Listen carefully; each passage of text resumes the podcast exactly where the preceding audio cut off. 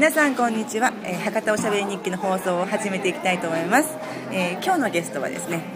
えー福岡で唯一の人力車サービスをやってます、えー上谷義光さんです、えー福岡で唯一の、えー人力車出張サービスっていうホームページに書いてありました、あ をやられている上谷さんをお迎えしてます。よろしくお願いいたします。お願いします。えー、とじゃああの、まあ、ということなんですけれども、えー上谷さんは、えー起業されたのがあ創業されたのが平成8年ではいすかね、そうですね。もう15年5目年前ですね。は15年目に、えー、じゅん15年前に独立を独立企業をされたということなんですけれども、はいえーそこら辺のいきさつをそのそれ以前はサラリーマンだったということをお聞きしてますけど、い。そうですね。じゃあそこら辺からはいちょっとお話をお願いします。あ、はい、かしこまりました。えっと前はですね、以前はどんなお仕事されてたんですか？そうまずね。えーあ、前はですね、あのノエビアっていうお化粧品会社におりましてね。はい営業マンですか、えっと営業半分、内勤事務職半分みたいな感じ。はい。はい。そこにどれくらいいらっしゃったんですか？えーと13年おりました。おすごい、ええ。ーはい。それで。えそれで、まあ、私がその会社に大学を卒業して、うん。えー、と入社したの頃っていうのが、まあ、会社自体がまだ、えー創業後5年目ぐらいの会社だったわけですね。で、まあ、化粧品会社の化粧品業界の中では、まあ、ベベンチャー業的な会社？あ今はの有名ですけど、ね、まあまあ、ね。だからまだ本当にできて間もない頃の会社で自分も最初 初めて会社訪問する時名前知らなかったしっていうレベルでね、まあ、僕が入るまでは非常に急成長やってたんだけど、うん。まあ、そういう会社だったのでその当然あの携帯はもともと訪問販売っていうかね、まあ、今組織販売っていうふうにまあ言いますけど一般の小売店とか百貨店とかで販売する携帯ではなくって昔のこ あの訪問販売。だから個人から個人にこう、組織で販売する。だから販売代理店制っていうのかな。そういう販売方式。でその中でそのまあノエビアが伸びたのはその、まあまあ、今までにないあの販売システムであるとかその実際販売される方ががん頑張ることによってどんどん上のこうその販売代理店でも一番大きな組織が販売会社になります。そういうふうにこう昇格をできるような頑張れば頑張ったわけでね。でいろいろやっぱ日本中にこう、まあ、一家庭の主婦であった方が、まあ、成功されてもう会社の社長になって自社ビルを建ててとかね。そういうふうなまあこう サクセスストーリーをねたくさんこうやっぱ作っていくわけね。その社長だけではなくって、うん、だからそういうのを僕らは、まあ、販売の末端の営業の中でずっとこうやっぱ目にしてきてね、まあ、やっぱ当然そういうのを見ると自分自分らはこうあくまでも一サラリーマンでしかないのにその販売代理店の人に対してね。あのいや年収1000万行きましょうよとかね。うんそんな話をしてなんかちょっと虚しさを感じてね。自分はな ねえそのまあ、普通の、まあ、給給与取得しかないのにっていうようなことを、まあ、やってたわけね。だから、まあ、そういう仕事をやっててすごくあの自分であの仕事あのビジネスを起こすっていうかね。のには非常にやっぱ会社に入ってから急激に興味が湧いて学生時代は全然なかったんだけど、うん、だからそういうその、ね、サラリーマンは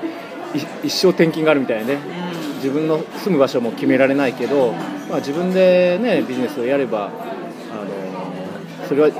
自分の意思でそういうことが可能になるので、うん、だからすごいあそういうことが将来的にねできればいいなっていうのは会社に在籍した時から、えーまあ、感じてたわけです。はい。その布エビア自体にあのベンチャーフードがそういう社あの頑張頑張れば儲かるっていう社風がね、あってそこでちょっと目覚めていった感じでしょうかね。ですね。はい、はい、それで、それで、まあ、なんとなくこうずっと思ってて、はいはい。よし、行動、よし、会社辞めようと思った、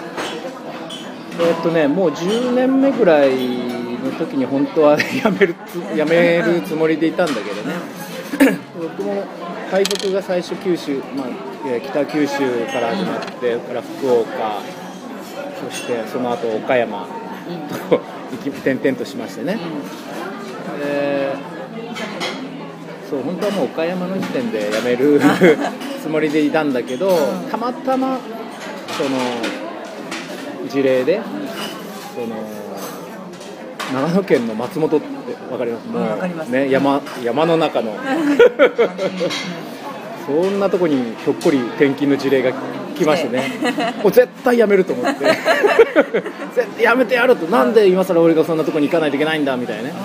と思ってあのもう一旦ちょっとね退職願いを書いたんでまあまあいろいろ、まあ、周囲にいた人とかからもね慰留されたりこう、うん、して本当はいやもう絶対何が何でも辞めるつもりだったんだけど、まあ、当時ちょっと僕は当時はなんか東京に行ってみたいっていうような希望がかなり強くてあったんで、まあ、ある人がいやまあ、まあね辞めるのはまあ、いつでもできるよと、だからその、まあ、松本に来るんだら、少し 東京にもこう近くなるから、ね、あのまあとりあえず一旦その、まあ、その事例に従って、まあ、赴任松本に赴任してね、まあ、東京近くからね、その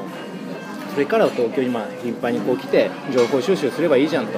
まあ、辞めるならいつだってできるんだから、っていうふうなアドバイスをいただきましてね。うん。それもそうかと。確かに今即ね収入を年収ねかなり働き以上にもらってたんでそれをまあ捨てるのはもったいないなと思ってまあ一旦そこで踏みとどまって松本にまあ行ってね。まあでもまあ松本もねまあどまあうん松本から東京をこう見るようになって東京に対するこう見方っていうのがだんだんやっぱイメージが変わってきて、うん遠くで見てる東京とやっぱね身近で見ると随分違うんでだんだん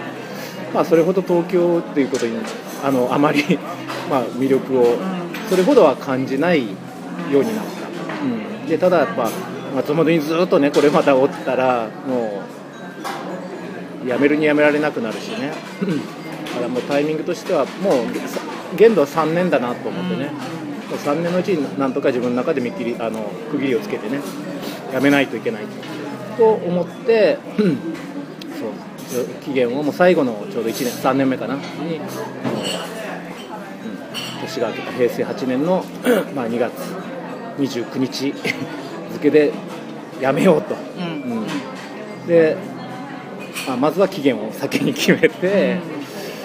で一番問題はじゃあやめて何をするの？というところなんですよね。うん。うん。そこがもう全く白紙状態で、ん。何も決まってないからそれが決まらないことにはね、まあ、せめて何かこう業種っていうかね、方向性だけでもアバウトでも決まらないと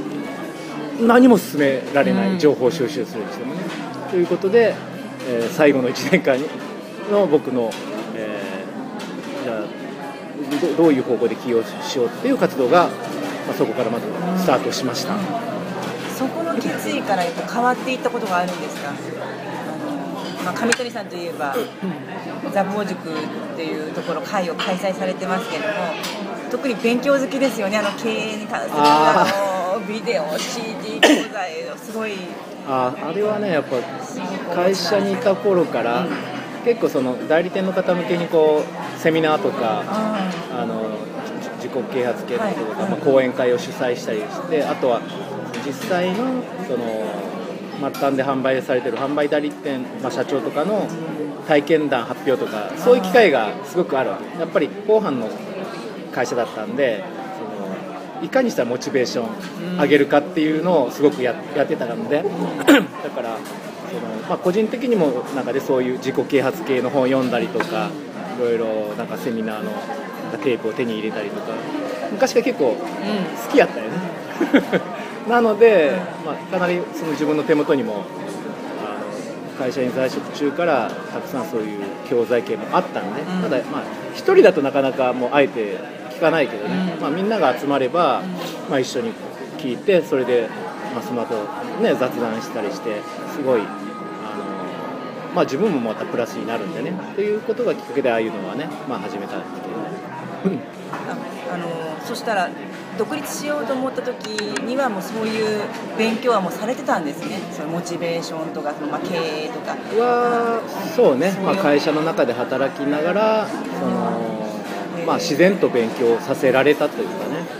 感じでありました。でねやっぱ本当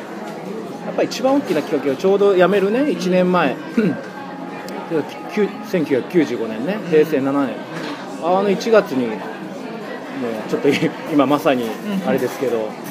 阪神大震災あったでしょ。あれはやっぱ大きなちょっとその転機にはなりましたね。た本当にたまたまなんだけどあれ起きたのが1月の17日、ちょうど、ね、昔は成人式が1月15日だったんで、うん。そうそうはい。そうすると3連休があったんですよ前の日まで。そうそうでしたね。でなんと僕はね、はい。前の日まで神戸にいたんです1月16日。神戸大学でしたね、うんうん。あーはいまあ、はいただ、ね、何年ぶりかに神戸をちょたまたま訪れて本当ちょっとこう昔歩いあの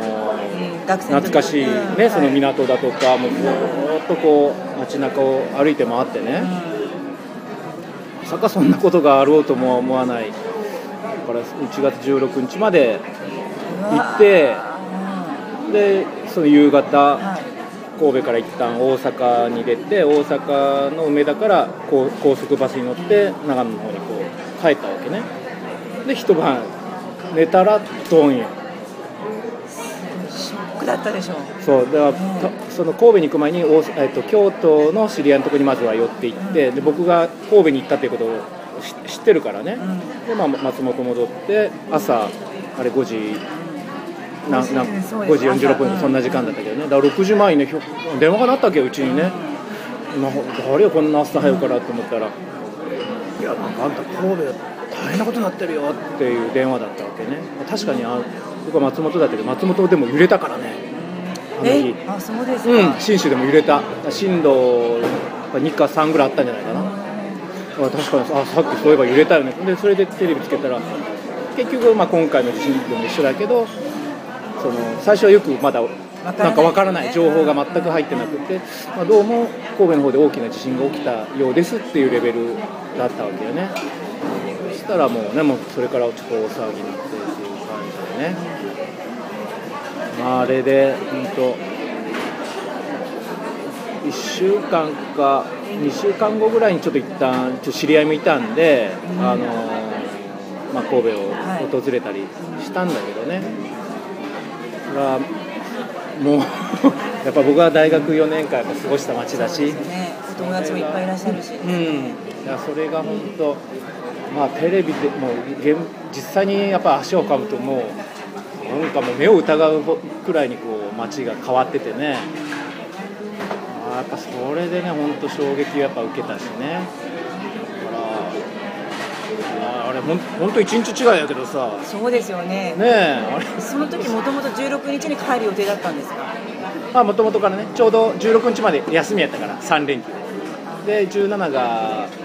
17も月月曜日か火曜日かで連休明けでね、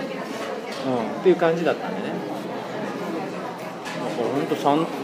前の日三宮に泊まっとるしさ一日違いでね本当なんか 人生変わったかしれんよねみたいなね。なそんなことがあったわけ。で、まあ、その前にもう一個ね僕はちょっと記憶があれだったかしれんけどその前の年かな。松本にいる時にねあの松本サリン事件がああそえだそれは1993 94年かな？ね前の年かな？あはいありましたうん。新新宿サリンがまあ95年だったと思うので94年前の年だったと思うんですね、でまあ、僕が住んでるところは、えっと松本の駅があって、はい。まあ、僕は少し南の方に住んだけどあれは少し北の方やったね。裁判所のすぐ近くで去りまかれたからね。だから会社まあ幸い知り合いでその被害者はいないけど、まあ会社の一人女の子すぐ目と鼻の先に住んでる子がいたわけね。あの寮でねだからたまたまか風向きがこっちにこう吹いてたからその子は助かってるんだけどあれ風向きが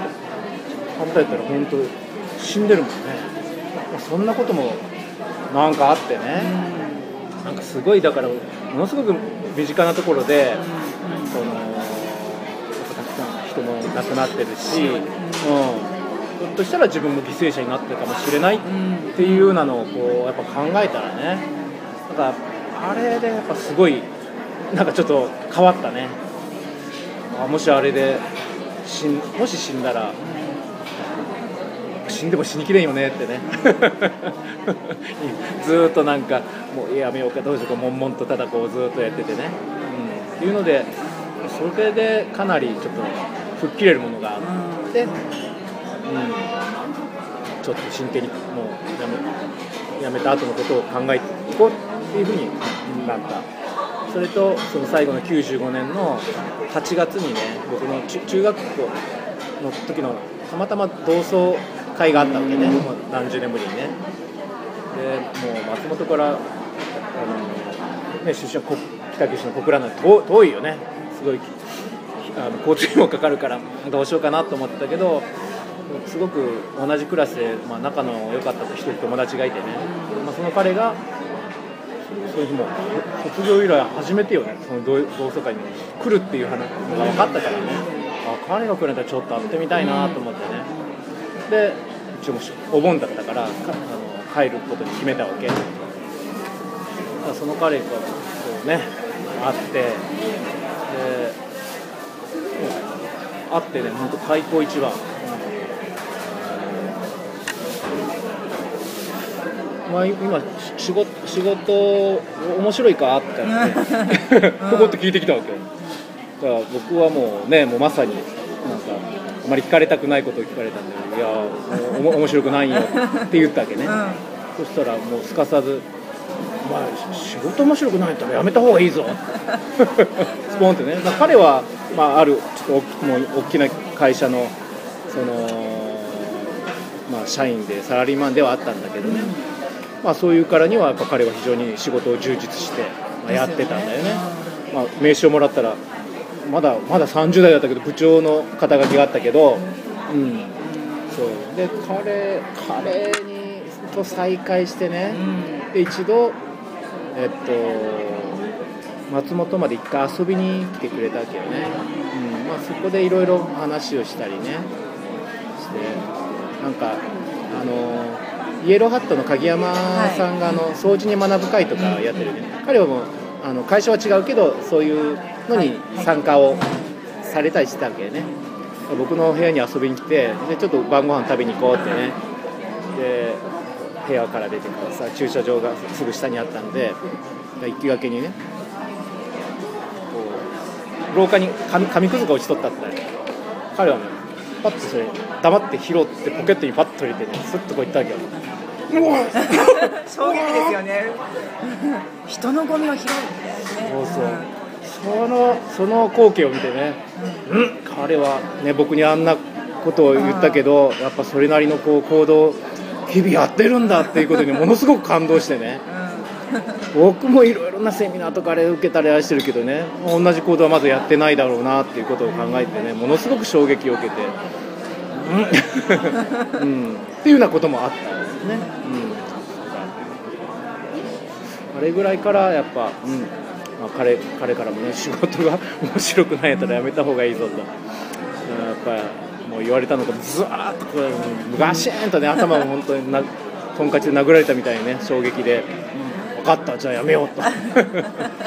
期限をもうね次の年の頭に決めてやめる方向にまあうわっと傾いて、まあ、きました、ねはい。やめる気持ちはどんどん固まっていってるんですけどさあ何を？さあ何をしていこうかってとこですよね。そうよね。うん。そこがねやっぱり。そうそう。で、まあ、それからいろいろねいろんなこう、まあ、最後のあと半年夏やったからもうあと半年ぐらいかなの半半年の間でいろんななんか、まあ、講演会を聞きに行ったりとかいろんな本を読んでみたりとか,、うん、とかまあ、旅行、まあ、旅行というかねいろいろまあ視察を兼ねてこうちょっと旅行をしてみたいとかいろんなことをしてたんですね。でえっと、またたまたま、えーっとね、その年の9月か9月か 10, あ10月ぐらいかな。にあのまたひょっこりちょっと関西に行ったわけね。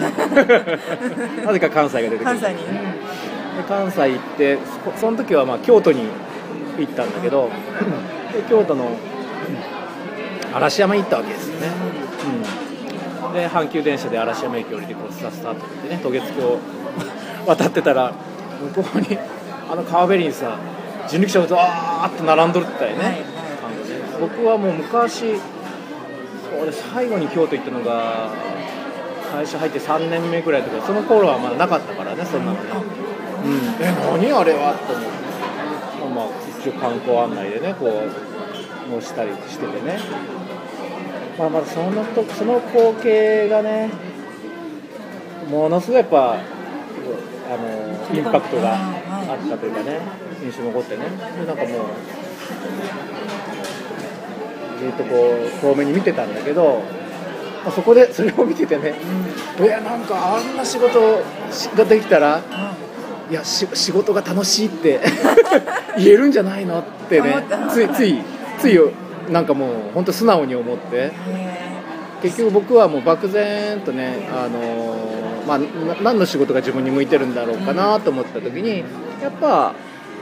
のサービス業系のことだろうなっって思ってたわけね。まいろいろ学生時代もいろいろアルバイトもしたけど、うん、なんか、まあ、そうそういう業種のものがやっぱ過去やった中ではやっぱ楽しかった思い出があるしね、うん、だからそういうことができたらいいよねって思ってたんでね、うん、だそれはという印象で。じゃあその人力車を見た時にすごいなんか感じたんですか？これだっていう感じ。そんなに強くはあのーどんな感覚で。まあそうね。これまだこれだその時点ではこれだとはまだ言えないかもしれないけれども、えあなんかえそんなこんな仕事があるの？という世の中に、うん、あそもしそんなのにこう関われたらちょっと面白いかもしれんよねってね、うん、だからそのインパクトは強烈やったね見た時にね、うん、だからた普通の人はねあ 乗ってみようかとか乗りたいなとかね、うん。そのレベルだけどいや僕はああああいう仕事やってみたいってえうん。でなんかどうすごく、まあ、感じたわけね。でまあそのまあ印象をもとにまあまたねその松本に戻ってきてね。でまあいろいろあのなんかねお俺どっかでそのなんか人力車になんか人が乗ってる光景みたいな写真をね、なんかで見た記憶があったけ。どでそれが何だったのか思い出せなくってずーっとなんかこうすっきりしない、うん、あれなどこで見たんやってねすごい思ったわけね。でそれからまた本当しばらく1ヶ月近くこう経ってね。で結構もう休みのたんびに何をしたらいいんだろうということをいつもいつもずっと悶々と考えてね。ある日ね、まあ、くる どっか車で郊外に出かけてなんか信州のこう観光ガイドブックみたいなのがこうあってね。それをなんか車の中でこうなんか目的もなくずっとこう見てたりしよったんよね。そしたらそのさっきのどどっかで写真人力車の写真を見たことがあるって言ったら、そのガイドブックの中に載ってたわけよ。僕の記憶。あここれやこれやって。それ何の写真かというとそこで改めて見たら結局 あさっきのウェディングのあこの本みたいに、はい。その要は和和装の新郎新婦がここに載ってる写真やったわけ、へうん。でそれは、まあ、信州のガイドブックだから、あの長野県の諏訪市っていうはい。諏訪湖っていうね大きな湖がある。そこに諏訪大社って大きなあのお寺といやじ神社ねうん、諏訪大社のもう本もう一番本拠地よね諏訪神社のね諏訪大社っていうところがあって、まあ、そこのすぐもう、えーっとすぐ近くに、あのまあ、ホテルかな？ホテルがあってそこのホテルの一応広告で出てたわけね。だからそこのホテルで まあ披露宴をされる方。で、まあ、基本的にはもう神社がそんな結構有名なね諏訪大社が目の前にあるからここで挙式をされてこっちで披露宴をされる自分のところで披露宴をされる方にそれがもうホテルのサービスとしてその葬儀がじゃあ人力車に乗ってみたいのを提供したわけね。それが写真載ってたわけよね。でもその写真を見てねうわなんかこうこんなた使い方もあるんだと思ってね。そうん。うんうん。この時には結構ねちょっとうおーっと、来たこれうん、だうわこれはひょっとしたら、まあ、ビジネスになるかもしれない。これはヒントかもしれないと思ってね、もうすぐ家帰って、そこのホテルに電話して、こういう写真見たんですけどこれ何ですかって聞いたら、まあ、さっきのこう説明がこうあってね、まあ、あくまでも、まあ、ホテルの、まあ、ホテルが持っててホテルのサービスの一環としてやってる。ホテルが人力車をもうまあも持ってるよね要はね。で でもカーッと熱くなったけどまあまあひょっとしたらであってね。でも、まあ、よく、ね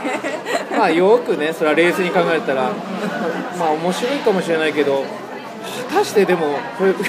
ビジネスとしてせ成立するぐらいのニーズはあるんやろうかとね。要はなければなくていいわけじゃん。別にタタクシーに乗っていけば済むからね。だからそれをわざわざ別にお金を払ってそんなものを使う人が本当にいるの？成り立つの？っていうのは当然僕も思 思ってね、うん、まあだから、まあ、やってみないと分かんないけどでも、まあ、一つのビジビジネスのスタイルとしてなんかこうひょっとしたらひょっとしたらなんかニーズがあるかもしれないよね、うん、だから僕が思ったのはその、まあ、最初に京都の嵐山っていうねすごい集客、まあ、年間を通じて集客力のある観光地で僕はその光景を見たから同じことは、まあ、僕はまだ住まいどこでその仕事やるか決まってないけどそのそう簡単にはねどこでも成り立つビジネスではないし。で、まあ、僕が最初に思ったのは、ま、観光以外にもやっぱなんかねあるとなんか 楽しそうだしその例えば子供とかでも見たら絶対喜んで乗り乗りたいと思うだろうし。ということは何かそれが観光だけじゃない他の仕事でもなんか使い道があるんじゃないのってね、うん、あの何か、まあ、イイベント的な使い方だよね、うん、非日常のね。それがななまあなんかよくわかんないけど何かできたら、まあうん、できたらねそういう仕事ができたら僕自分自身も楽しいし、なんか乗ってる方も、よもう喜んでもらってってまあ思えてね、うん。まあ、そこが今の仕事の一もう本当に原原点。でよね。ですすよね、うん。でもまだその時点では会社辞める決意は や辞めるというかまだサラリーマンだったんですよね。そうそうそううそう。そうサラリーマン中に旅行されて、うん。ヒント、そうだねひらめきがこうあって。うん、でやっぱ、ね、会社を辞めるにももう遅くても1ヶ月以上前にはもう言わないといけないから。う ん年が明けてからかな。1月1月に入っても一応言ったのかな支店長に。その地震のあって翌年の1月、よ翌年やね。そうやね、ちょうど1年年後ぐらいやね、うん。うん、もう一応期限はもう決めてたんでね。そしたら長野が最後でサラリーマンはもう退職してそうだね。松本が最後。実家の。福岡から1000キロ離れとったよ。1000キロ。でレンタカーを借りて自分で運転して荷物持って帰ったもんね。すごい。え？普通の乗用車でですか？いやあのトラックトラックあのレンタカーのあ。のアルミのバンがあるよね。2トンぐらい？に 2, トンぐらいかな、う。ん。うん、結局あんまりお金かけられないからレンタカー借りて、まあ、あの荷物を運ぶのはね友達とかあ周りの会社の人が手伝ってくれたりしたんでで片道1000キロ往復2000キロよ。また戻らないかんけどさこれは遠かった。そうですかすごい。実家の北九州に戻られる。いやいやもう実家には通り過ぎて、ねいやその時ね結局いきなり福岡に来たんよ。あそうだからさあそうそう。そのじゃあ辞めて、辞める決心はしたけどじゃあ辞めてどこに住むのって、ー そうですよね。そう。どこに住むの。でまあず最初のうちはねその、まあ、3つぐらいやっぱ選択肢があって、まあ、東京かがある程度土地勘のある神戸かを、まあ、福岡。ななんで福岡か。福岡は僕は会社にいる時に 2, 2年間しか住んでないんだけど、まあ、過去住んだ中で一番こう、まあ、住み 住みやすかったというかね、まあ、ある程度都会での割に物価も安くて生活はしやすいから実家からも近い、まあ、実家の北九州はねなかなか商売をやるのには、まあ、ちょっとま厳しいと、うん。まあ、なのでそういった福岡の方がいいと思ってね、うん、でまあ 3, つぐらいあったんだけどまあねどれか決めないで、まあ、東京もちょっと最初に消えて、うんまあ、神戸もどうなんだろうと。ね。まあ、すごくこの辺でこう悩んだけど、まあ、まあ神戸に消えてうん福岡だというふうにね。だからその時点では本当に人力車をやるかどうかはまだまだ分かんないよね。なあんなもん成り立つかどうか分かんないだからさ、うん。いやとりあえず人力車かな。ややったらいいだろうなという思いでうん。会社は先に辞めてしまって。でやめたよね。やめて。でそうそう。で人脈がない福岡に。そうそうすそう。ごいですよ、ね、考えたらさ。さただ単に 福岡に住んでだから人力のむちゃくちゃよね考えたら。すごい。プランとしてはもう。ただお思う。すごい。そこにちょっとやっぱり何？お大きなこうあれあの無理な が生じる問題があるよね単単純に住みあの福岡に住みたいっていうのと人力車の仕事はもうぜ全然別物だからね ただ最後辞める直前に1月ぐらいに年が明けて、まあ、自分でこう自分なりにこうそうさっき言われた人力車どこで買うんやろうとかね、うん入手ルートだとか、もうもうノウハウ自体もなわけがもうわからないしね。ということで自力で何か調べられることがないかな。当時はまだインターネットもないから時代なんでね。そうですよね、うん、ネットないんで。あのちょできる範囲でちょっと自分で自助努力で調べてみようと思って、うん。で僕は、まあ、頻繁に東京とか行ってたんで東京のね職業別電話帳とかを手元に持ってたわけね。でその中にこうあ東京はねちょっと市場が大きいから、ひょひょっとしたら何かあるかもしれないと思って、あの業種別に人力車という項目を探してみたよね、うん。ひょっとしたらあるかもしれないってね、なあったよね1個。すごい。ねそれがね実は今今はまあ東京の浅草を拠点にしてやってる時代屋さんっていうねは会社で。でそもうそこにねちょっと思い切って電話してみたわけね。いはい。で,、うん、で実際その方に、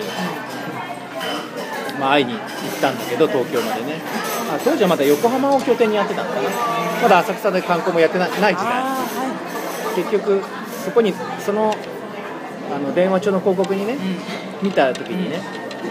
じ人力車、車夫引き手のことを車夫って言いますよね、うん。っていうんですよ。の出前いたしますっていうのはもうあのキャッチフレーズ書いてあるね、まあ、イベント請負みたいなね。だからこのそのなんていうの？そういうあのあまさに僕が思ってたようなこうビジネスモデルっていうかをやっぱすでにこうやってる人がいたから同じことやっぱ考える人がねやっぱおるんだとか思ってね。それですごいちょっと、うんまあ、あの嬉しくなってね。あぜひこの人に会いたいと思ってね。で会いに行ったわけよね東京までねで、まあ、話を、まあ、喫茶店でお話を聞いたら実は、まあ、当時、まあ、その、あのー代表の方っていうのはあのまあ副業でやられてね一応ある会社のサラリーマンだったわけ。あで、まあ、まあ会社ね、あれは出せない自分の名前出せないんで奥さんかなんかの名義にされて代表者をね、で副業されてたわけでね、うん、ただあのまあその方はねまあ、ああって、まあ、本当にすごく良かったなと、まあ、いろいろそのじ そういうのを運営しながらこうじ人力車研究家みたいな感じで、うん、結構あの、まあ、非常にそうこういう、ね、ちょっとどっちか言えばうさんくさいイメージのある業界にしては非常にあの真っ当な方だったんで、まあ、結構超超大手企業に勤務されてる方だったんでね、うん、だから僕はまあ本当その方に最初出会ってよかったなと思ってね。でまあいろいろその、えっと入手ルートというかねそこは販売の斡旋もされてたんでで一応仕入れルートが、まあ、2, 2箇所ぐらいこうあって、はい。型が若干違うんでねモデルが、トヨタと日産みたいな 型があるんですね。型があってね。で僕は一番最初のイメージであの京都で見たそっちのタイプの方が良かったからそこの時代屋さんが使ってる車とは違違ったわけね。向こうのタイプがいいと僕は言って。でそれそっちの方を一応購入あ、えーまあ、購入はまだそのまだずっと後だけどあこっちのタイプがいいよね。って、うん。いうあとはまあいろいろ本当超初歩的な基本の、まあ、車の引き方であるとかいろいろそういうことを、まあ、一応その方からあの、まあ、レクレクチャーしてもらってね。あのそもそも人力車ってどなたでも弾けるんですか？ややっぱりこうタイプがいりそうに見えるじゃないですか。まあ引くのは簡単に誰でもできるけどね。ただ実際に人乗せてこう動く街中を動くのにはやっぱ基礎体力は絶対いるよね。あの脚力だけじゃなく意外に腕の力とこの背筋、まあ、全身運動ね 意外に。なのでその体力はやっぱいりますよね。そこには不安がなかったんですか？自分にできるかなとか体きついなとか。それはだから僕が会社にいる間に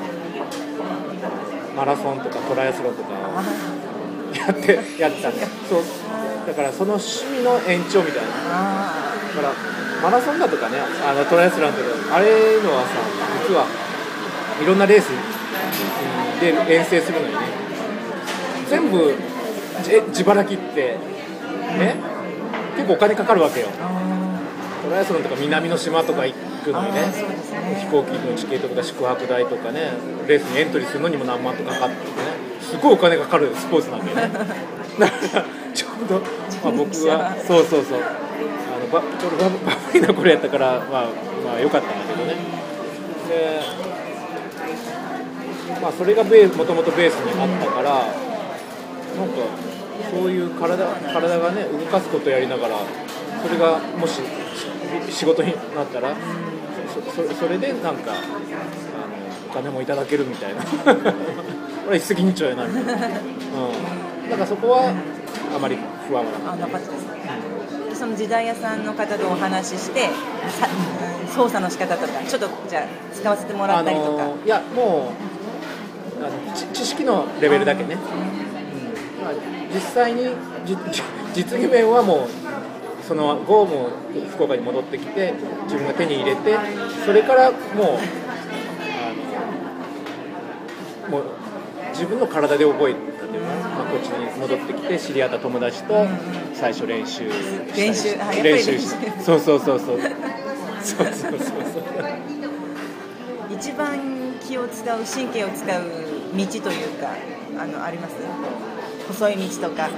坂道とか。結局ね、まあ、まあ博多拠点にやってるので、車が多いですよね、あんまり車がガンガン通るとこはできればやっぱ避けたいんで、まあ大通りから1本裏に入った道なんかを割とよく通るわけ。で、まあ、ただどうしても通らざるを得ない時は本来はこれが道路交通法上では軽車両になるのであの車道なんだけど、ね、この大通りなんか車道通ったら逆に危ないんで、うんまあ余裕のあるとこは歩道の上を通ったりするんだけど歩道を通るときもね、まあ今はかなり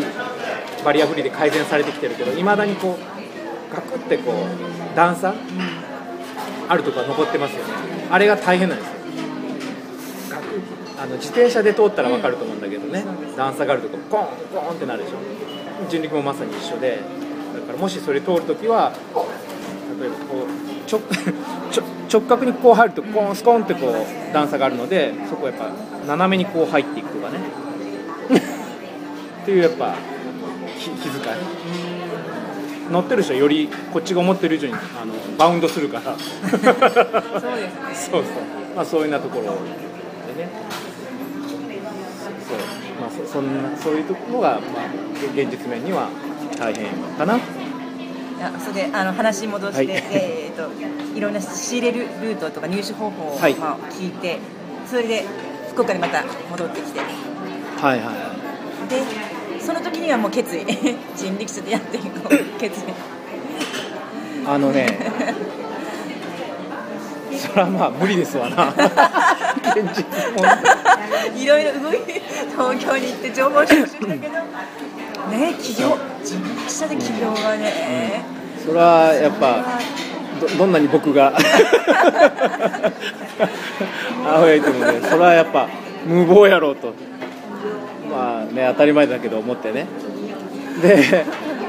のただあのどういうんかな。まあこの仕事がいずれ ビジネスというか商売になるかどうかは本当超クエスチョンマークで分かんないけどただ気持ちとしてねなんかどうしてもちょっと関わりたいなと思ったわけ。それはねそのじゃあもし僕がここで決断してやらなかったとするよね。やらなかった。じゃあそれから例えば何年か経って例えば僕が博多の街をこう歩いてて誰か他の人が人力車引いてこうなんかやってるうん。光景をもし僕が見たら時にどう思うか。あーってね。それはなんか絶対その後悔するよねってね。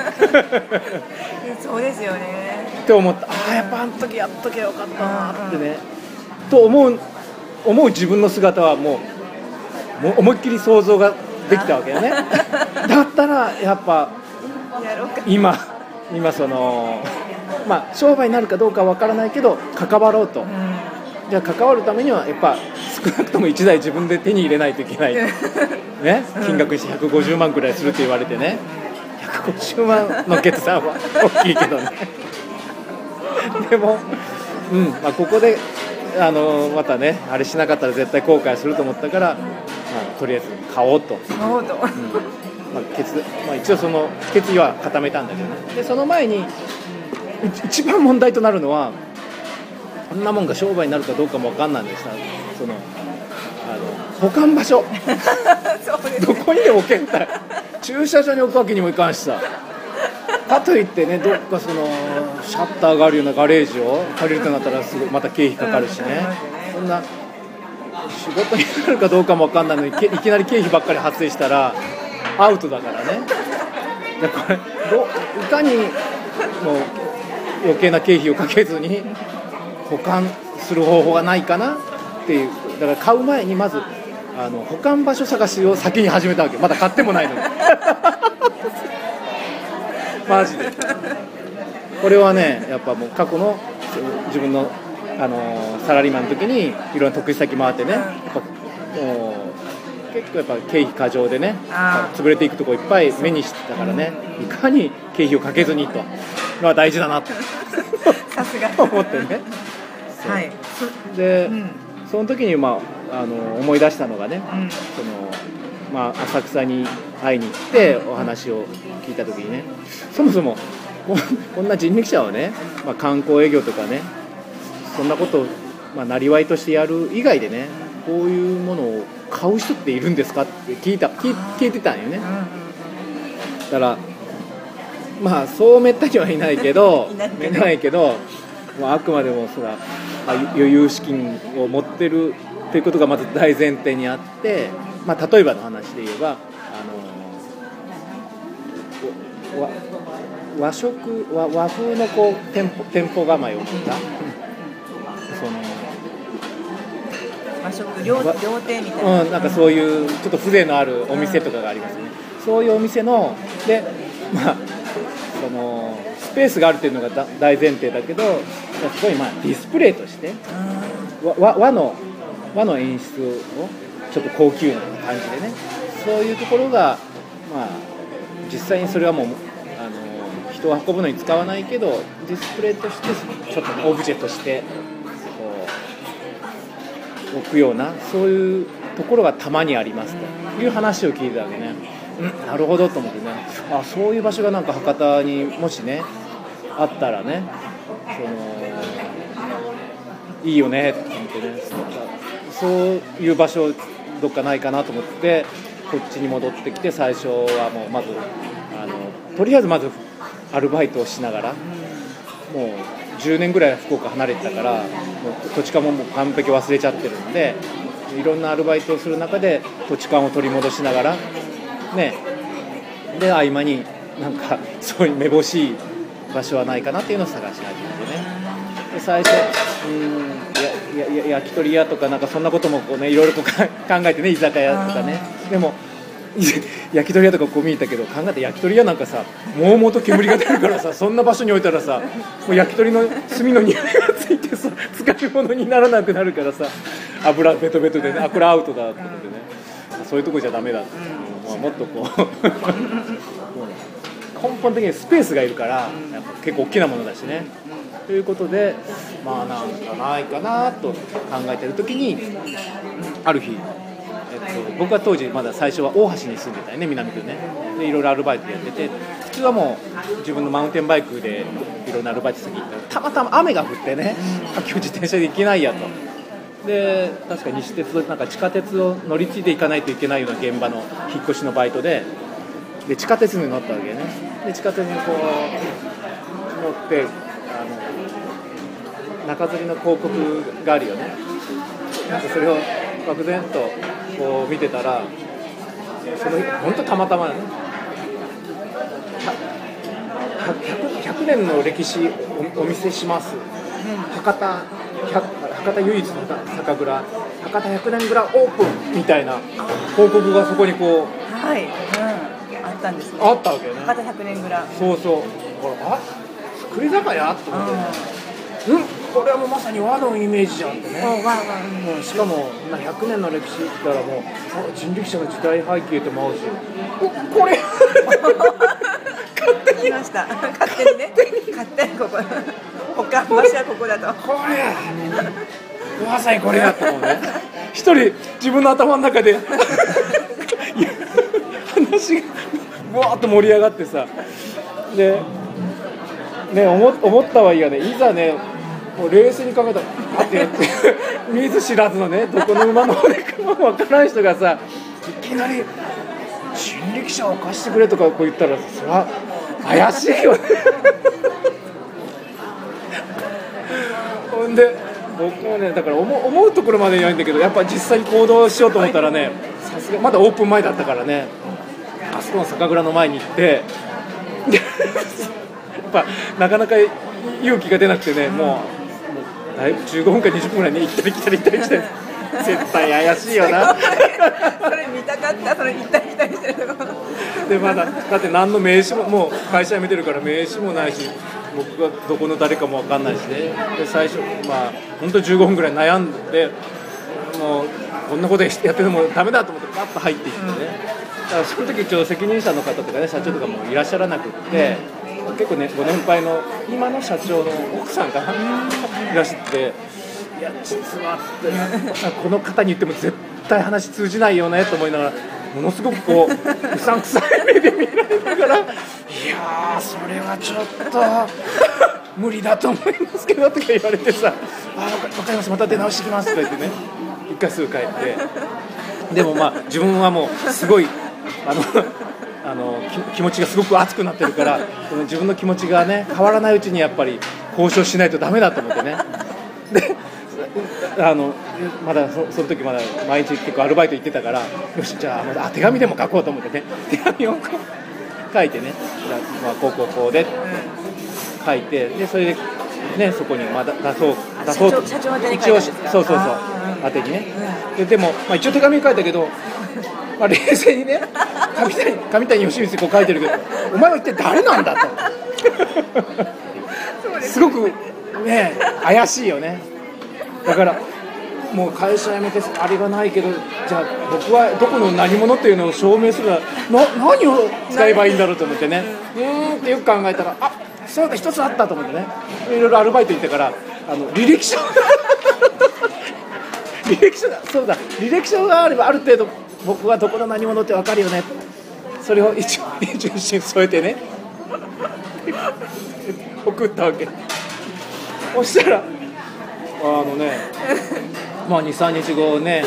あの当時まだ携帯電話もまだなないなかまだなまだなかったん。でまだ持ってなかったんで。で一応家に留守留守番電話があってそ外からでも留守番電話を聞けるようなシステムがこうあってね。そこアルバイト先からこう来たらなんか留守電が入っててでそこの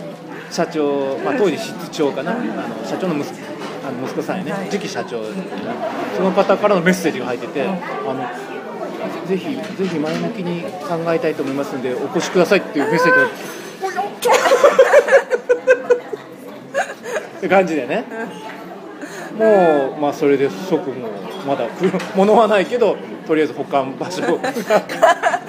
場所ゲット。ゲットして帰る帰る。あこれで一応買えるよねってなってね、面白い、うんえーじゃあもう、ま、一度お越しくださいって言われてもう一回お話をして、うんでも、うん。OK で、うん。で4月ぐらいにもうそあの購入するようにして、うん4月。でえっとさ3月末か。3月末か4月あ物は4月か。でそうそうそうお越しくださいって言ってね、で喜びさんでマウンテンバイクをこぎながら行った日がねちょうどね3月末やったんだけど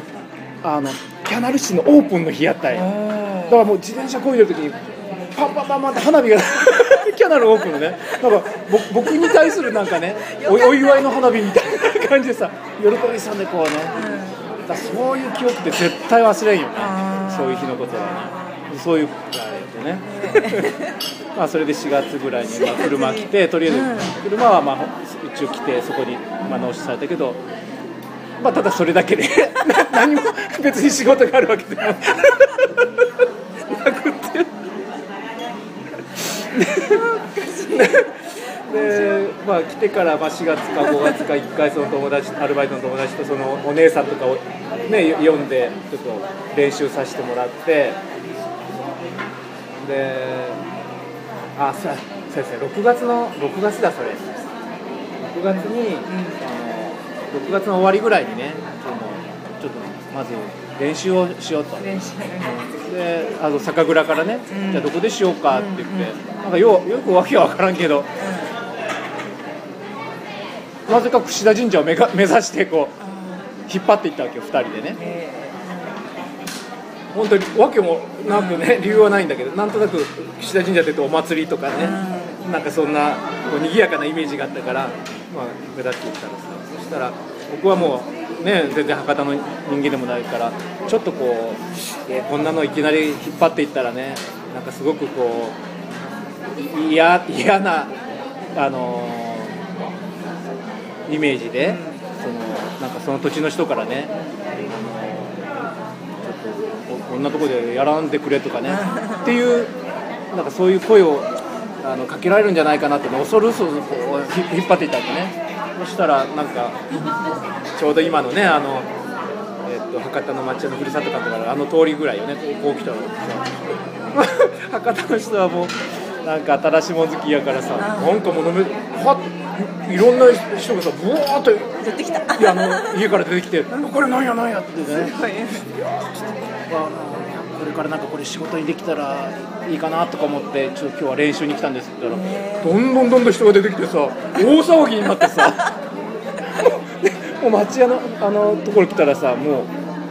うなんか知らないうちに誰かあそこの管理課長かなんかがさ西日本新聞かなんか電話してからさ。で だから全然予予想もしなかった。大騒ぎ状態になってさ。ほんで？いやただちょっと練習してきただけなのにあのーもう即開業しますみたいなことをさ言わざるを得なくなってさ ちょうどあのちょうど山笠が7月1日やったからね、ちょっと7月1日から僕開業しますみたいなことをさ宣言しちゃったもんですね。う言っちゃった。それ新聞記事載ったからって。西日本新聞の小さなね。これは大変なことになった。で実はね何もノウハウも料金も何も決まってないし何のノウハウもないし観光営業なんかやったこともないし。それからよだからもう 大うんでいざやっぱ、まあ、山笠機会からちょっと人でもいるのかなと思ったら 平日で人いないしさ。ねえ。わけが分からん。ノウハウも分からんし、うん、でももうあこれはずっとこれ、ね、友達と2人でこうやったけどこれはこのまま継続して全然商売にならんよねって言いながらね。でも言った以上そう言っちゃった。山笠のこの2週間はしないといけないよね。そうですよね。うん、だけど一応じゃあ15日まではやろうと。山笠の時はお客さんいらっしゃったんですか？まあ土日は多少はあったけどそれはでも2人の人件費なんかとても出るようなレベルじゃなくて、え料金は決めちゃってまあ、たんですか？一応なんぼかな、まあ、1人1000円ぐらいで、まあ、10分かそこらぐらいこう行くような感覚で設定したけどそんな難しいよ難しいよね。観光駅って実は僕は十何年やっても一番難しいわけね。このノウハウがね。そうん、だからましてやこんな初めてやってるから、わけわからないしなかなか乗らないし。ましてやこんなそ最初の頃ね本当アホみたいな話で川端少年がど真ん中に車止めて待 ったりしたわけよ乗るこんなとこへ恥ずかしくて乗れないよね。そんなこともやってたわけ。最あ初はねーすごいあのじゃあ新聞記事に日本西日本新聞に独立によって独立させられちゃったとか企業宣言を、ね、ああそうやね。だからあの7月1日が実質的なこう、ん。えー、創業創業記念日みたいに。そうですよね、うん。うん。なるあほどねですよこっからですよね。あーここからががあのね、まあ、最初面白おかしくやけどもうだんだん地獄のような 大変なことがこれから始まります。